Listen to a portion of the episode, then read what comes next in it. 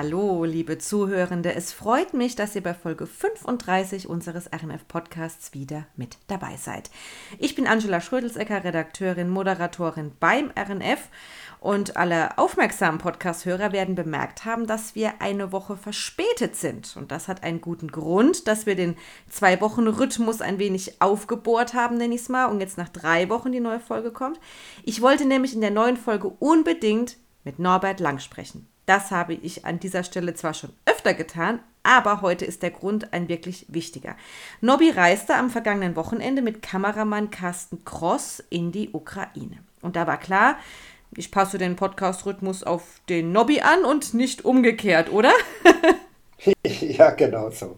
Das hat schon Sinn gemacht. So, jetzt haben wir die Formalien im Vorfeld mal geklärt.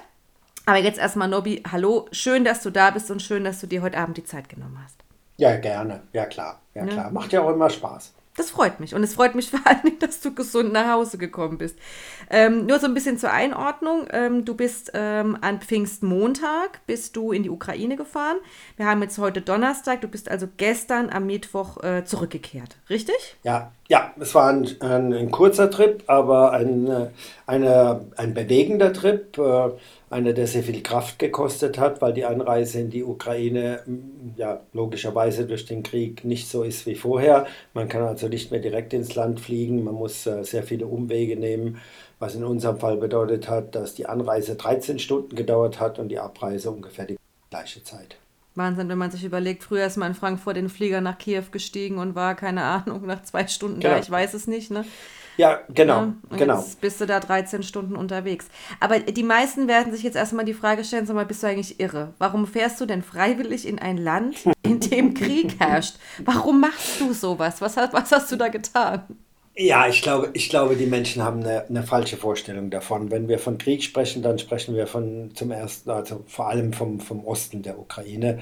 Donbass da oben, Charkiw, diese ganze Region. Natürlich tobt er auch woanders und natürlich werfen die Russen auch in Kiew immer mal wieder Bomben ab und äh, bombardieren auch im, im Westen die, die Nachschubwege, wo sie vermuten, dass irgendwelche Waffen dann aus dem Westen in das Land kommen. Aber in vielen Bereichen, äh, muss man sagen, ist das Leben relativ normal.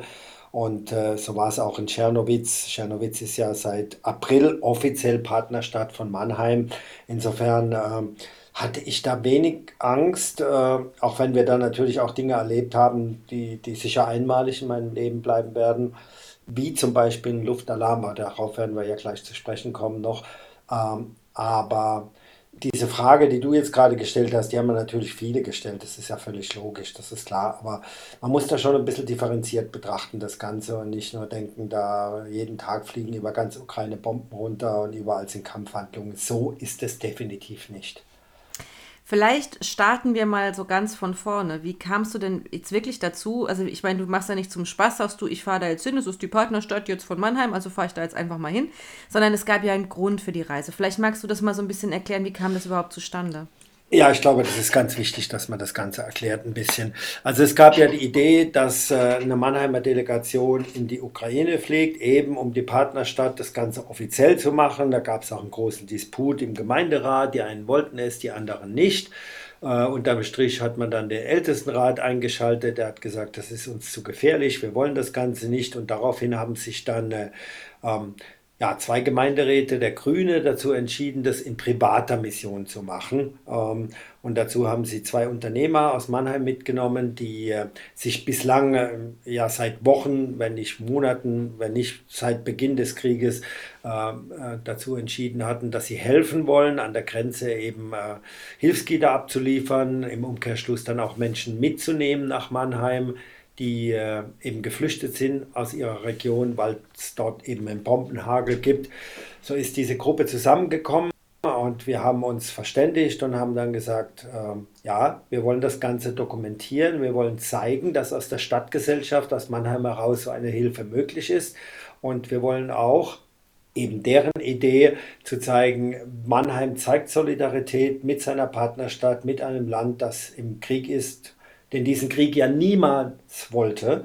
Und äh, so ist diese Idee entstanden und, äh, und ich finde auch, dass es sehr, sehr wichtig ist, dass man so etwas dokumentiert, weil es eben auch zeigt, dass äh, wir im Westen hier eben nicht nur ja, Worte sprechen lassen, sondern dass wir tatsächlich auch Taten zeigen. Und wir haben das ja bundesweit dann ja, in vielen Aktionen und auch in der Region gemerkt, äh, dieser Krieg bewegt uns, der berührt unsere Herzen und äh, deswegen war die Idee geboren, dass wir mitgehen.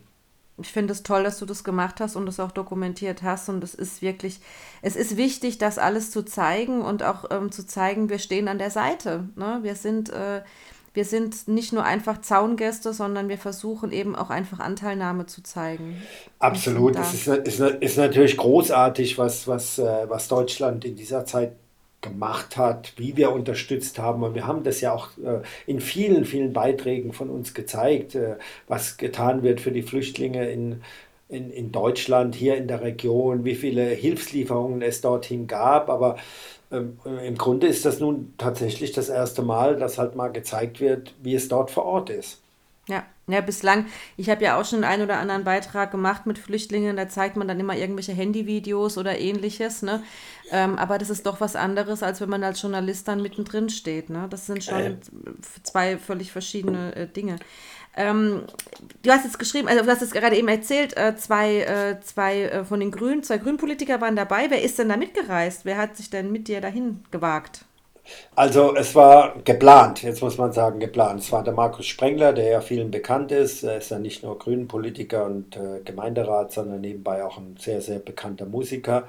Äh, es war der Chris Riem, auch von den Grünen, der allerdings hat sich dann am Abreisetag abgemeldet, weil er in der Nacht gemerkt hat, dass er Symptome hat und mhm. dann morgens festgestellt hat, dass er äh, äh positiv ist und der konnte die Reise nicht mitdrehen, äh, mit, äh, mitgehen und äh, dann gab es eben diese zwei Herren, von denen ich dir gesagt habe oder erzählt habe gerade ähm, aus Mannheim. Äh, einer ist ein, hat so ein Versicherungsbüro, und der andere hat ein Café in Mannheim, aber die enorm viel getan haben in den letzten Wochen, die wie gesagt ganz zu Beginn des Krieges sofort Hilfslieferungen organisiert haben, die an die Grenze gefahren sind, äh, dort auch dann mit einem extra Auto nochmal, um die Menschen mitzunehmen, die, die da an der, an der ukrainisch-polnischen Grenze waren, ähm, um nach Mannheim zu bringen, sie vor diesem Krieg, Krieg eben zu schützen. Äh, die waren mit und wir hatten noch die Ira dabei. Das ist unsere Dolmetscherin gewesen, die enorm viel geholfen hat und äh, über die können wir, glaube ich, noch mal ein eigenes Kapitel aufmachen. Das können wir gerne gleich noch machen. Jetzt, jetzt bleiben wir mal so ein bisschen am Anfang. Ähm, welche Gedanken hast du dir denn gemacht? Hast du gleich gesagt, ach, ich, klar, mache ich, bin dabei? Oder war auch schon so ein bisschen, wow, da muss ich jetzt aber ein bisschen mehr wissen? Also äh, so leicht mache ich mir die Entscheidung nicht. Äh, nee, war es eigentlich nicht, weil das liegt einfach daran, dass ich in den letzten Wochen, du hattest es eben auch gerade angedeutet, äh, sehr viele Hilfsaktionen hier äh, vor Ort gedreht habe, wo ich dabei war. Und ich habe unglaublich viele Menschen aus der Ukraine kennengelernt. Ähm, ich könnte da eine Story schildern von einer Frau, da gab es eine Hilfsaktion im, im Luisenpark und äh, wir haben das gedreht vom Rotary Club und äh, ich sitze auf einer Bank und neben mir sitzt, da während mein Kameramann dreht und äh, die Frau links von mir, eindeutig eine Dame aus der Ukraine, sitzt da, tippt die ganze Zeit in ihr Handy und irgendwann sehe ich, dass ihr die Tränen laufen und, äh, und zwar fürchterlich laufen. Und ich habe ihr ein Taschentuch gegeben, habe versucht, mit ihr ins Gespräch zu kommen und dann hat sich herausgestellt, dass sie gerade eine Nachricht bekommen hat, dass äh, ein Verwandter von ihr äh, in Mariupol ums Leben gekommen ist. Und so sind wir uns näher gekommen. Und es sind, ja, wenn du die Drehs machst, Schicksale, äh, die sind, ja, ja, das ist, ich habe ja an, an anderer Stelle hier auch schon gesagt, ich habe ja auch schon mit einigen Flüchtlingen gedreht. Ich habe auch sämtliche journalistische Distanz verloren. Also ja. ich habe noch ja. nie so, ich, hab, ich bin kein Mensch, der jetzt auf Dreh sitzt und ständig heult. Das ist nicht mein Ding, weil ich schon versuche, eine gewisse journalistische Professionalität an den Tag zu legen. Ich habe, die, ich habe ja. die bei diesen Drehs abgelegt. Ich habe geheult, ich habe geweint, ich habe mitgelitten, mitgefühlt, umarmt. Da gab es auch kein Corona mehr, das war alles egal. Ähm, das ist einfach ähm, unglaublich emotional. Dass diese Menschen, ja. das packt einen, man, man fühlt da so mit. Das ist total verrückt. Ich habe sowas noch nie erlebt. Ja, ja. um auf diese Dame zurückzukommen, die, die hat also in der Nähe von, von Kiew gelebt, in Irpin, da sind die ersten Raketen mhm. runter. Als ich dann dieses Gespräch, das ja nur über den Translator-App äh, vorangegangen ist, habe ich dann festgestellt, sie ist dann eben nach den vielen Bomben, die darunter sind, hat sie eben ihre zwei Kinder geschnappt. Sie hat ein Auto, das konnte sie nicht nehmen, das war zu gefährlich, hat sich in den nächsten Zug gesetzt und kam dann irgendwie nach Mannheim. Und äh, ich glaube, äh, man macht sich ja, man sieht die Bilder, macht sich Gedanken, aber man kann sich, glaube ich, nur dann in, in, die, in diese Menschen hineinversetzen, wenn man sie kennenlernt und sich mit ihnen unterhält. Um auf deine Ursprungsfrage zurückzukommen, ja. ja, das, war einer, das war einer der Gründe, warum ich gesagt habe, ja, ich will dorthin, ich will das mal vor Ort erleben. Äh, und äh, will man sehen, wie ist das denn, wenn man, wenn man in einem Land ist, in dem Krieg herrscht. Äh, das war mir ganz, ganz wichtig. Und das hat nichts mit journalistischer Neugier zu tun, sondern eher, ja, ich glaube, vielleicht, ja, ja, ich weiß es nicht, wie man es ausdrücken kann. Ja, erzählst du mir. Ich, och, es ist, ich, ich kann es aber verstehen. Also ich, ich ich glaube, ich wäre auch mitgefahren. Auch weil mir dieses Schicksal der Menschen so nah geht. Also da, sitzen, ja. da sitzt eine Frau vor dir, wie du sagst. Ne? Ich habe selbst zwei kleine Kinder. Du siehst dich da selbst sitzen. Die haben Angst und Bange um ihre Ehemänner, die zu Hause kämpfen, die zu Hause immer noch im Krieg sind. Die sitzen hier, sind völlig lost und verloren. Die haben ihre Existenz verloren. Die haben, das sind ja Menschen, die haben dort Eigentumswohnungen, die haben dort Häuser, die zahlen Kredite ja. ab. Das sind Menschen, das, das, das, die haben ein ganz normales Leben gehabt noch vor vier Monaten mit Jobs, mit allem, Studium, Uni. Das ist so Absolut. unfassbar, wie die von 0 auf 100 aus ihrem Leben gerissen werden. Und das ist ja, ich glaub, ja, unglaublich. Ja. Ich glaube, das ist das, was, was wir uns immer wieder vor Augen halten müssten. Ne? Wir leben jetzt alle, ihr im Odenwald, ich in Mannheim, ja. wir da und da. Und, und dann kommt plötzlich irgendein Wahnsinniger, der meint, er muss jetzt hier eine Bombe werfen und mehrere Bomben und mehrere. Und dann stirbt was weiß ich, dein erster Freund, dein zweiter, dann stirbt dein Opa, weil die Bombe sein Haus trifft, etc. Und äh, das ist doch für uns gar nicht darstellbar. Ja. Wir leben als äh, unsere Generation, ja, wir leben ja im Frieden, seit wir auf die Erde gekommen sind. Und dann müssen wir so etwas erleben. Brutal. Ja sich ist erschüttert bis ins Mark. Ja, ja total, total, was da, was total. Da, was da passiert. Ja, es ist schwer, die Emotionalität daraus zu halten. Und die, da sind wir eigentlich verpflichtet als Journalisten, das zu tun, wie ja. du es vorhin erwähnt hast. Ich kann es nicht. Aber es ist, ja, aber ich kann es auch nicht. Ich kann es nicht. Ich kann es nicht. Ich versuche es äh, seit Beginn des Krieges in all den Berichten, aber es fällt mir schwer. Es ist fast unmöglich. Ja. Ich weiß nicht, ob man das verstehen kann als Zuhörer von diesem Podcast. Vielleicht geht es dem einen oder anderen auch so. Vielleicht ist es ihm auch egal, was da passiert. Aber äh, in dem Moment, in dem du mit den Menschen zu tun hast, trifft es sich. Ja, ja trifft sich total. Ja, sehe ich. Ja. Bin, ich weiß genau, wie es dir geht. Ich weiß genau, wie, wie du fühlst. Also mir geht es ja, genauso. Ja, ja. Aber wie hat, denn, wie, hat, wie hat denn dein Umfeld reagiert? Also ich meine, wenn ich jetzt zu meinem Mann sagen würde, du Kai, ich fahre jetzt in die Ukraine, ich will da drehen, ich will das zeigen, ich will da hin, das ist mein Job, ich muss das machen. Ich weiß nicht, ich glaube nicht, dass er jetzt sagen würde, juhu, super, finde ich eine tolle Idee. Also ich glaube, das wäre... Nee, nee. Nein, das ist ja überall das Gleiche, aber das, da kommen wir wieder zurück zu dem ja, Punkt, genau. ne? ja. äh, den ich vorhin erwähnt habe. Natürlich denkst du, natürlich sagt jeder außenrum, äh, sag mal, bist du noch normal, hast du das Ganze überlebt oder überlegt oder kommst du nicht mehr zurück und da bist das und das passieren, aber äh, nein. Und ich sage dir ganz ehrlich, auch wenn man mir das vielleicht nicht abnimmt, wenn man mir gesagt hätte, okay, äh, wir machen jetzt die Reportage da im Donbass und du bist nah dran und es kann passieren, dass dir Raketen auf den Kopf fliegen. Ich wäre trotzdem gegangen. Und in dem Falle, in dem Falle, was natürlich bei Tschernowitz, wo man wusste, und ich habe mich natürlich erkundigt im Vorfeld, äh, da ist bislang noch nichts passiert. Natürlich ist der Luftalarm immer mal wieder, aber es ist noch keine Bombe gefallen, bislang und hoffentlich niemals. Äh, ich wäre trotzdem bis nach vorne gegangen. Ich weiß es nicht, was einem da treibt. Keine Ahnung, ich kann es dir nicht sagen, aber ich wollte dieses Gefühl haben, äh, äh, einmal dabei zu sein. Keine Sensationslust. Es ist auch keine, keine Ahnung, Bildzeitung, die ja, ja, ich war dabei und ich kann dann hinterher sagen, neben mir ist die Bombe runtergefallen und ich habe es trotzdem überlebt. Darum ging es nicht. Ich wollte dieses Gefühl haben, diese Menschen zu begreifen, die dort leben. Wie halten sie das aus? Wie schaffen sie das? emotional auch vor allen Dingen, man muss sich das überlegen, das sind, die sprechen die gleiche Sprache. Ein Großteil in der Ukraine spricht natürlich Russisch als erste Sprache. Und dann kommen diese Aggressoren und gehen in dieses Land und hauen im Osten alles zusammen. Äh, ich wollte das einfach wissen. Ich, ich glaube nicht, dass das Vielleicht ist das diese, dieser journalistische Wahnsinn, der uns da antreibt. Du hast es aber eben ja auch gerade gesagt, du kannst es verstehen. Genauso, genauso, genauso. Und irgendwie fühlt man, man fühlt sich ja dann auch, nee, mir kann nichts passieren. Ach was, mir passiert doch nichts. Während das Umfeld um einen rum natürlich sagt, bist du eigentlich bekloppt, ey, stell dir mal vor, da fällt die Bombe, da fliegt irgendein Artilleriegeschoss auf dich zu. Hat mich überhaupt nicht interessiert. Ich ja, ich kann nur sagen, dass ich dich sehr gut nachvollziehen kann und ja, sehr gut verstehen ja, kann, was dich ja. da umtreibt. Ähm, ja. Das, ah, ja, ist, ja. Ist, aber also auf jeden Fall, diese Entscheidung war getroffen, du wirst damit fahren, gar keine Frage. Absolut. Dann hast du schon angesprochen, 13 Stunden Anfahrt. Es gab, gibt ja, ja keinen zivilen Flugverkehr mehr. Wie, wie, seid ihr, wie seid ihr dann jetzt letztendlich von Mannheim überhaupt nach Czernowitz gekommen? Ja, es gibt ja verschiedene Möglichkeiten, ne? weil wir hatten überlegt, ob wir direkt von Mannheim aus mit einem größeren Bus fahren dorthin, aber da hatten wir kalkuliert, dass es 24 Stunden dauert. Unterm Strich war es so Frankfurt, Wien, Flugzeug, Wien ins rumänische IAS, äh, nochmal ein Flugzeug und dann äh, mit, Leih, äh, mit Leihauto oder Leihbus in dem Falle dann weiter zur rumänisch-ukrainischen Grenze. Das sind dann für 170 Kilometer, auch das wieder etwas, was interessant ist, fast fünf Stunden Fahrzeit, weil äh, Rumänien ist halt immerhin EU-Mitglied, aber äh, die Infrastruktur dort ist eine, eine reinste Katastrophe. Äh, die Autobahn, was wir als Autobahn empfinden, ist äh, aus hiesigen Begriff halt eine Lachplatte.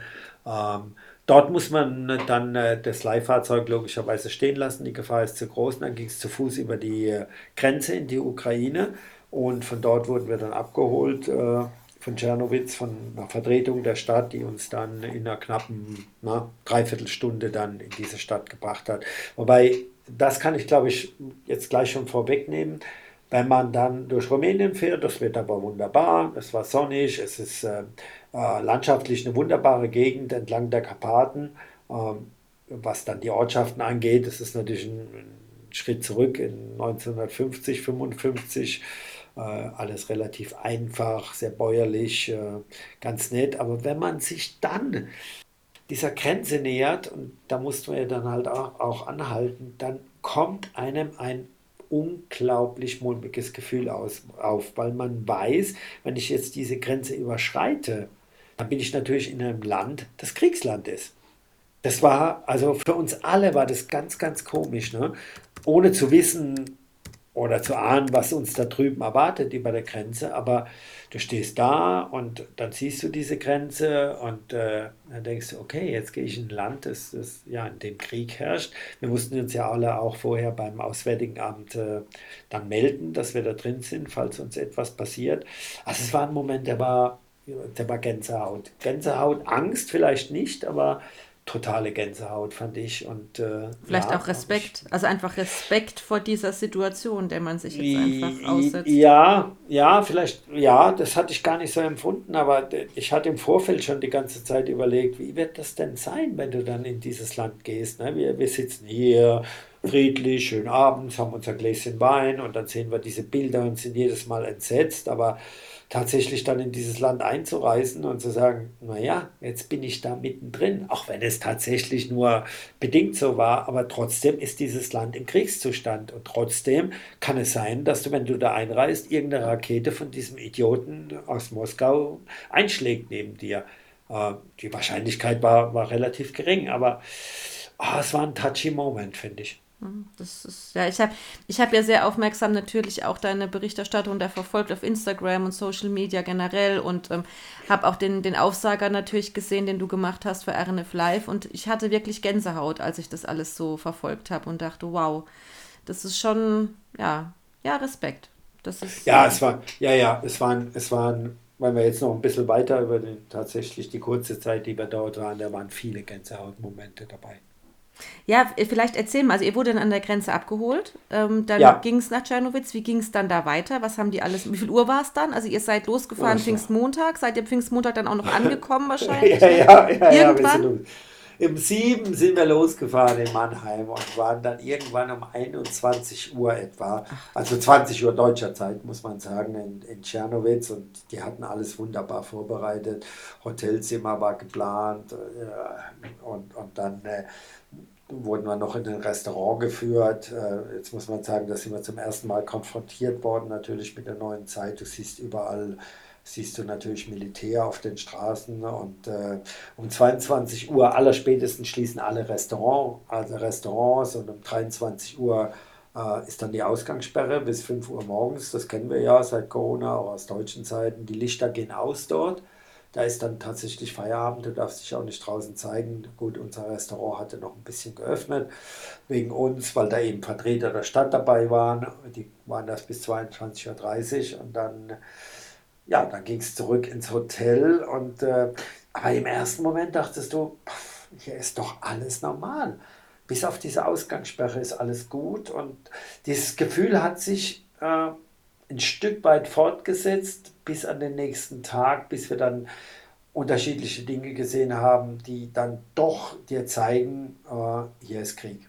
Hier ist tatsächlich Krieg in diesem Land. Erzähl, wie, wie hast du das? Also die erste Berührung war quasi Militär auf den Straßen, die Ausgangssperre, das war quasi so die erste Impression, was, was Krieg angeht.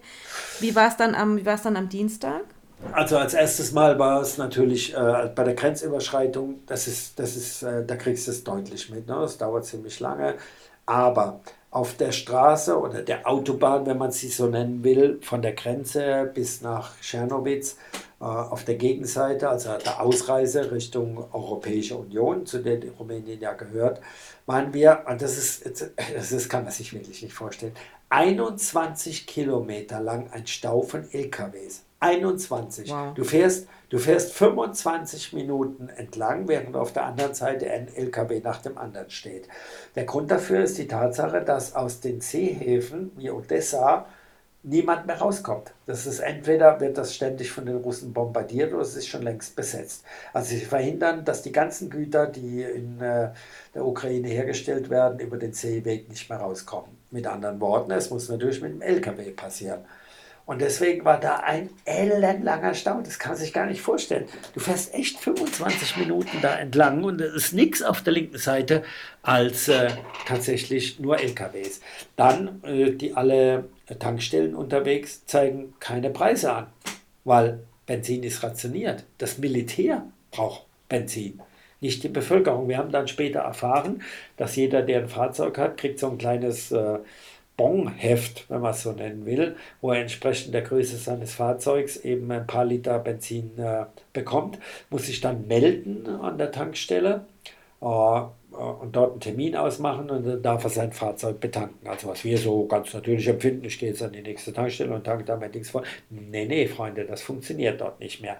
Da ist alles untergeordnet. Äh, die eben dem Militär, die brauchen das wichtiger, aber die verteidigen dieses ganze Land. Das war so die ersten Eindrücke, wo du so mitgekriegt hast, ne? okay, hier funktioniert das nicht mehr so wie bei uns. Und was uns, das muss man einfach in den Mittelpunkt, das wird man auch in meinen Bildern sehen, was uns brutal gefesselt hat, war jeden Morgen um 9 Uhr gibt es in der Ukraine eine Schweigeminute für die gefallenen Soldaten, für die getöteten Menschen, für die Menschen, die nicht mehr da sind. Und das hat sich in Tschernowitz, also ich muss aufpassen. Atme durch. Ja, weil die ganze, Entschuldige. Du, ich brauchst dich für gar nichts zu entschuldigen. Weil die ganze Stadt steht still. Um kurz vor neun gehen alle Menschen auf die Straße, äh, stehen still dann fängt die Musik an, dann spricht irgendjemand, wir haben nicht verstanden, um was es geht. Und dann äh, kommt eine Glocke, die zählt genau eine Minute runter. Dann kommt nochmal Musik, das ist die Hymne. Und äh, ja, das geht, der ganze Prozess geht ungefähr fünf, sechs Minuten. Und äh, wir standen dabei, wir wollten das unbedingt, dass wir das miterleben, aber das, das trifft dich. Angie, das trifft dich so. Das zeigt, das zeigt einfach, dass da jeden Tag Hunderte, wenn nicht Tausende Menschen ja, ihr klar. Leben lassen. Das ja, ist, klar. Die, die, die so sinnlos, so sinnlos gehen. Das ist so unfassbar. Völlig sinnlos. Ja. Das ist, Für was? Für was, ja. Für was, fragst du dich? Für was? Für was? Ja. Für den Wahnsinn, den Putin da, für sein Zarenreich, das er gerne wieder hätte, das er nie kriegen wird. Für was? Für was? Und dann stehen die Menschen an der Straße. Und trauern, um ist die, krass. Menschen, und trauern um die ja, Menschen, klar. die sie ja, verlieren. klar. Jeden, jeden Morgen um neun. Also, wir waren insgesamt, na gut, wir hatten die, Ira dabei, als, äh, die hat schon an der, Heu- an der Grenze geheult, als sie in ihr eigenes Land eingereist ist. Sie ist seit 20 Jahren in Deutschland, hat aber einen Großteil ihres Lebens in der Ukraine verbracht.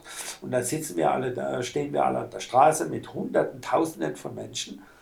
Man wird es auch sehen in meiner Reportage und dann stehst du da und denkst, boah, boah. Und äh, wir haben da noch am Schlussabend haben wir ein großes Treffen gehabt, wo auch der stellvertretende Bürgermeister dabei war. Ich konnte auch ein paar Sätze sagen. Und ich habe dann auch gesagt, mich wundert es überhaupt nicht, dass äh, ihr in der Lage seid, äh, der russischen Aggression standzuhalten. Wenn eine Nation so zusammenhält, dann ist es kein Wunder. Es ist, es, ist, es ist unglaublich, Ja. wie, diese, wie diese Nation zusammenhält. Ja. Und, und äh, wenn man vom Sport kommt wie ich, ne, dann wird man natürlich sagen, boah, man, man, man kann immer mit Mannschaftsgeist kann man Talent besiegen. Ne? Da können da drüben die besten Spieler stehen, aber auf der Seite, wenn man zusammenhält, kriegt man auch die kleinen und gewinnt das Spiel. Und genau das erlebt man dort. Genau das. Natürlich sind die Russen äh, überzahlmäßig, sie haben mehr Waffen, sie haben mehr Personal, sie sind stärker. Aber schau dir an, wie lange jetzt schon diese Front kaum in Bewegung ist, wie lange die Ukrainer die zurückhalten können. Und, und hoffentlich, wenn wir mehr Waffen liefern, äh, vielleicht sogar noch ein Stück weit die Russen zurückdrängen können. Äh, tut mir leid, ich bin jetzt natürlich logischerweise nach den Tagen bist du natürlich beeinflusst und der eine oder andere Pazifist wird sagen, hey Lang, was redest du da für eine Kacke ne, zusammen, aber Nein, nein, nein, Ah. nein, nein, nein, nein, nein, das sehe ich, das sehe ich nicht so. Ich meine, man muss ja auch mittlerweile sehen, selbst, selbst wirklich, sage ich mal, eingefleischte Grüne äh, stimmen dir zu in deiner Argumentation. Absolut, Also wir, absolut. wir reden jetzt hier nicht davon, dass wir irgendwie hier Kriegstreiber unterstützen, sondern wir unterstützen, wir wollen ein Land unterstützen, das völlig völkerrechtlich, widerrechtlich angegriffen wurde, Ja. das versucht wird zu besetzen, eine, eine legitim gewählte demokratische Regierung zu stürzen. Davon reden wir hier. Also das ist, Ja. ähm, und dieses Ja. Land, so, und, und es ist Wahnsinn, ich sehe das, dieser Stolz und diese Aufrichtigkeit dieser Menschen, wie die, die entgegenstehen, das ist beeindruckend. Also das ist, Ja, äh, ja. Und das ist, ist quasi die Quintessenz auch dieser Tage dort, ne? die, die, die, die wir so mitgenommen haben oder ich so mitgenommen habe, ist genau das. Ne? Und äh, natürlich, entschuldige bitte meine Emotionalität. du brauchst dich für gar nichts zu entschuldigen. Ja, aber das, ist, das nimmst du mit. Ne? Ja. Ich war nicht der Einzige, der da an den, an den zwei Morgenden um neun da quasi rotzen. Rotz und Wasser ist übertrieben, aber dem dann natürlich die Tränen gekommen sind. Und man denkt, oh Gott, ist das pathetisch, ne? ach Gott, ach Gott, dieser Nationalismus. Und im gleichen Augenblick denkt man wieder, dieses Land ist angegriffen worden. Die wollten diesen Krieg nicht. Ja. Die wollten, die wollten einfach nur weiter, weiter. Wollten einfach nur weiterleben. Ja, weiter so leben, ja, in ihrer Art. Sie wollten sich distanzieren, sie wollten weg von diesem russischen Regime, darf man ja so sagen. Und äh, ja, ja, sorry. Nein, Entschuldige. Das, nein, nein, nein, nein, nein, das ist völlig, das ist völlig okay. Und ähm, ich weiß genau, ich sag dir, ich habe das erste Mal mit ukrainischen Flüchtlingen gedreht. Ich habe das komplette Interview verheult. Wir haben alle geheult. Es ist, das geht nah, das geht an die Substanz und das ist nun mal einfach so. Und wenn du da noch vor Ort bist und du bist, Ja, du bist ja, dort, das ist nicht ja. nur so, dass du die hier mal für ein paar Stunden irgendwo isoliert in irgendeinem ne, Ja. Drehort triffst, sondern du bist dort, da wo es passiert oder zumindest mal in diesem Land, in dem es passiert. Ja, Das, ja, ja. das ist, ja es ist schwer. das geht, das Es geht, ist- das geht es- ran, das geht an die Es, Substanz. ja, das geht dann. Deswegen muss ich ganz ehrlich sagen, als wir zurückgekommen sind, klar, die Reisestrapazen, Reisestrapazen, in Ja, Anführungszeichen, du Bist halt kaputt und bla bla bla, aber das, was wir, dieses äh, Emotionale, das kostet enorme Kraft, also es macht dich kaputt, weil du bist dort, du, du, ich weiß nicht, wie ich es schildern soll, aber es war äh, diese, diese zwei Tage. Und ich kann es jetzt weiter stricken. Ne? Wir haben ja ein Riesenprogramm gehabt. Ja, genau. Erzähl mal so ein bisschen. Ja, ja, ich erzähle ich erzähl dir weiter was. Was habt ihr noch Auch so, so, so, solche Sachen. Es war ein, ein durchgetakteter Tag. Wir sind ins Volunteer Center gegangen. Also was man dort gemacht hat, ist... Äh, äh Natürlich, weil es eine, eine, eine Stadt ist, die so ein bisschen nah an Rumänien ist, grenznah ist und äh, und friedlich oder, oder sicher ist, sind äh, in, in, Hochzeiten bis zu 75.000 Flüchtlinge dort gewesen. Das muss man sich vorstellen. Mhm. Diese Stadt hat 250.000 Einwohner und jetzt kommen plötzlich 75.000 Menschen dazu.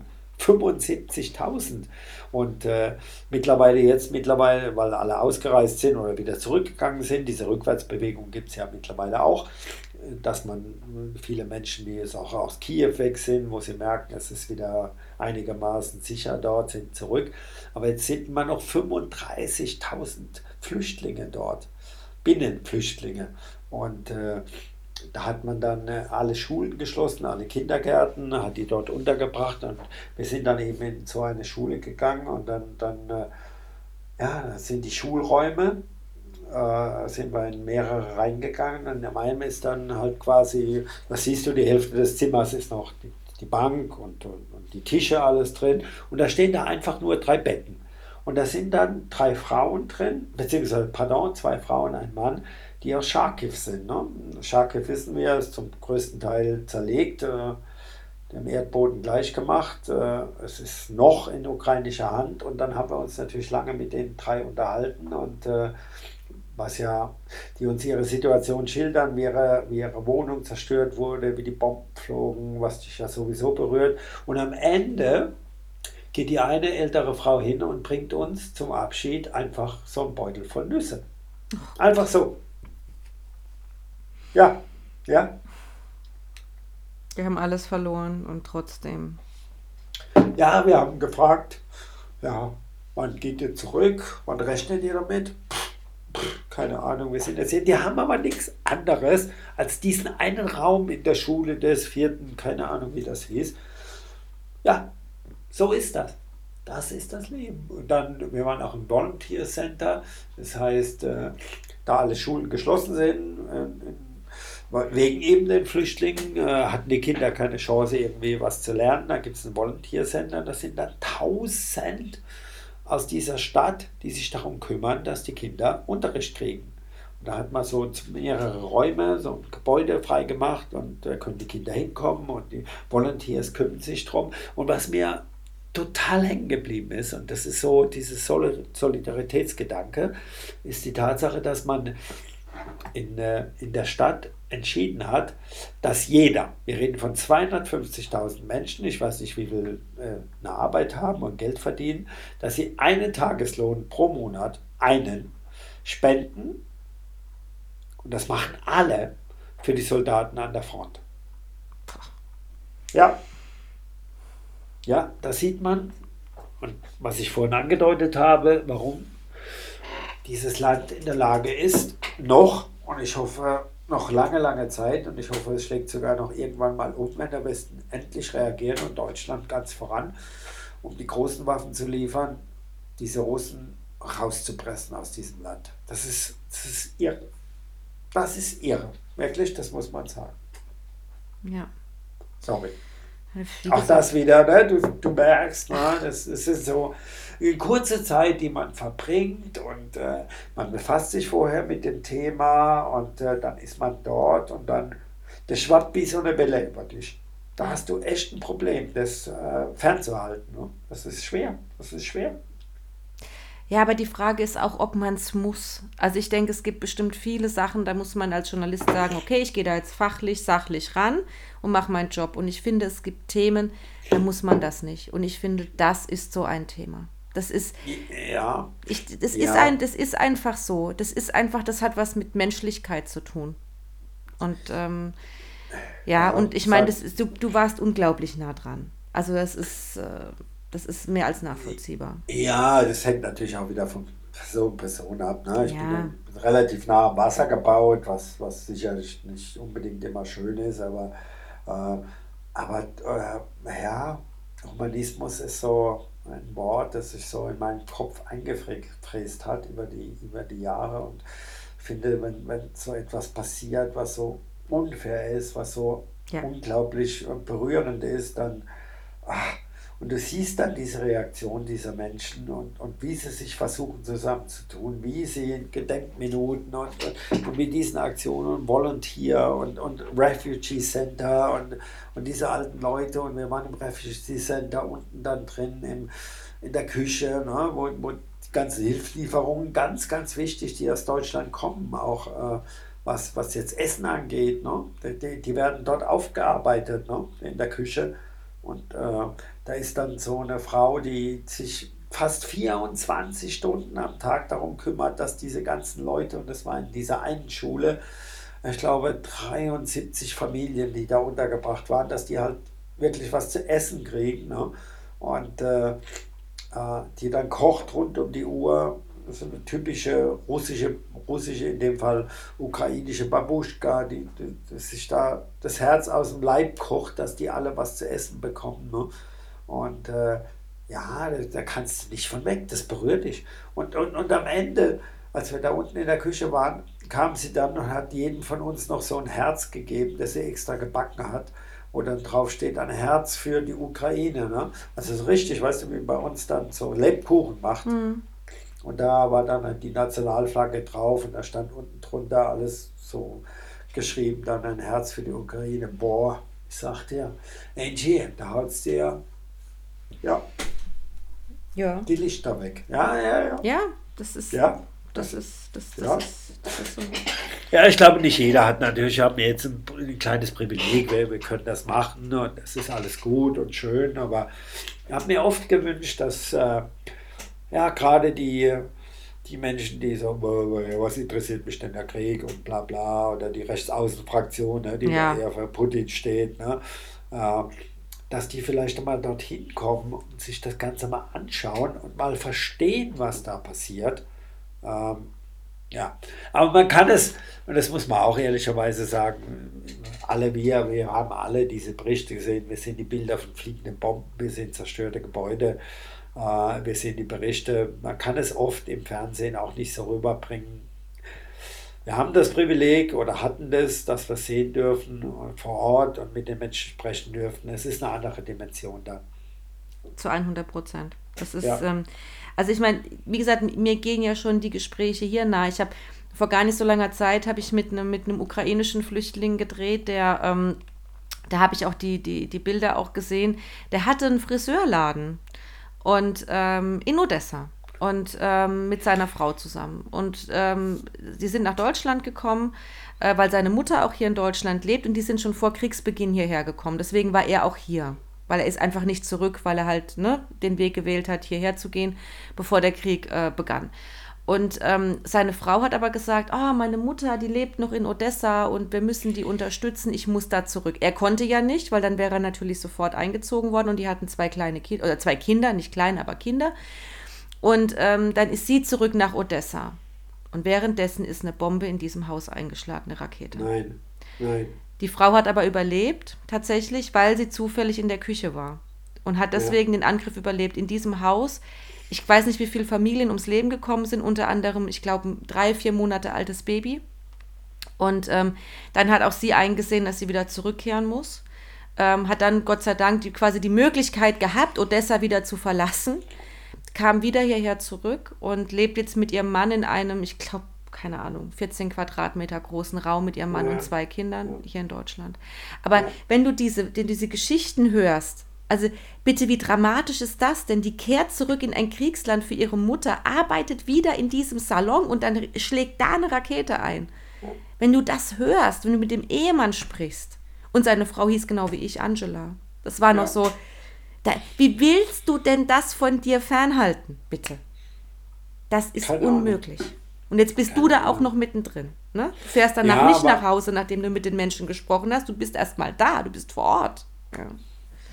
Ja, ja, ja. Das ist, ich weiß nicht, äh, keine Ahnung, wie viele uns zuhören oder das Ganze abhören, was wir jetzt gerade hier besprechen, aber ich, äh, ich denke, es werden viele immer mal wieder jetzt in den letzten Wochen mit, mit, äh, Menschen aus der Ukraine vielleicht hoffentlich Kontakt haben, ne, um genau das nachzuempfinden und vielleicht deren, ihre, deren Geschichte zu hören, um, um, um, um es auch zu fühlen. Ich glaube, das ist der entscheidende Punkt. Ne? Sehen und lesen ist die eine Geschichte, aber diese Menschen zu sehen, äh, gegenüber zu sitzen und vielleicht auch dann das zu fühlen, was die mitgemacht haben, das, äh, ja, ich glaube, das, das verändert uns alle.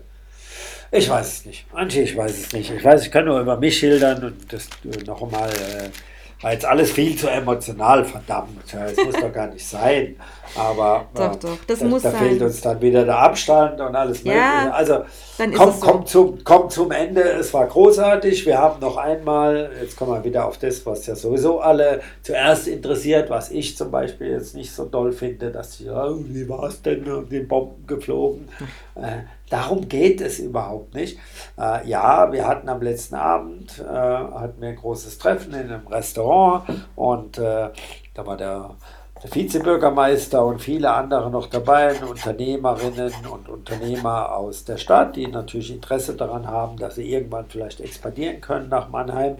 Und äh, haben wir auch gesagt, wir helfen euch in jeder Beziehung. Und irgendwann ging halt dann der Alarm los draußen, ne? was wir halt in Deutschland nur sofern denn unsere Sirenen mal funktionieren, nur als Probealarm ja, ja, das ist schon dramatisch äh, genug.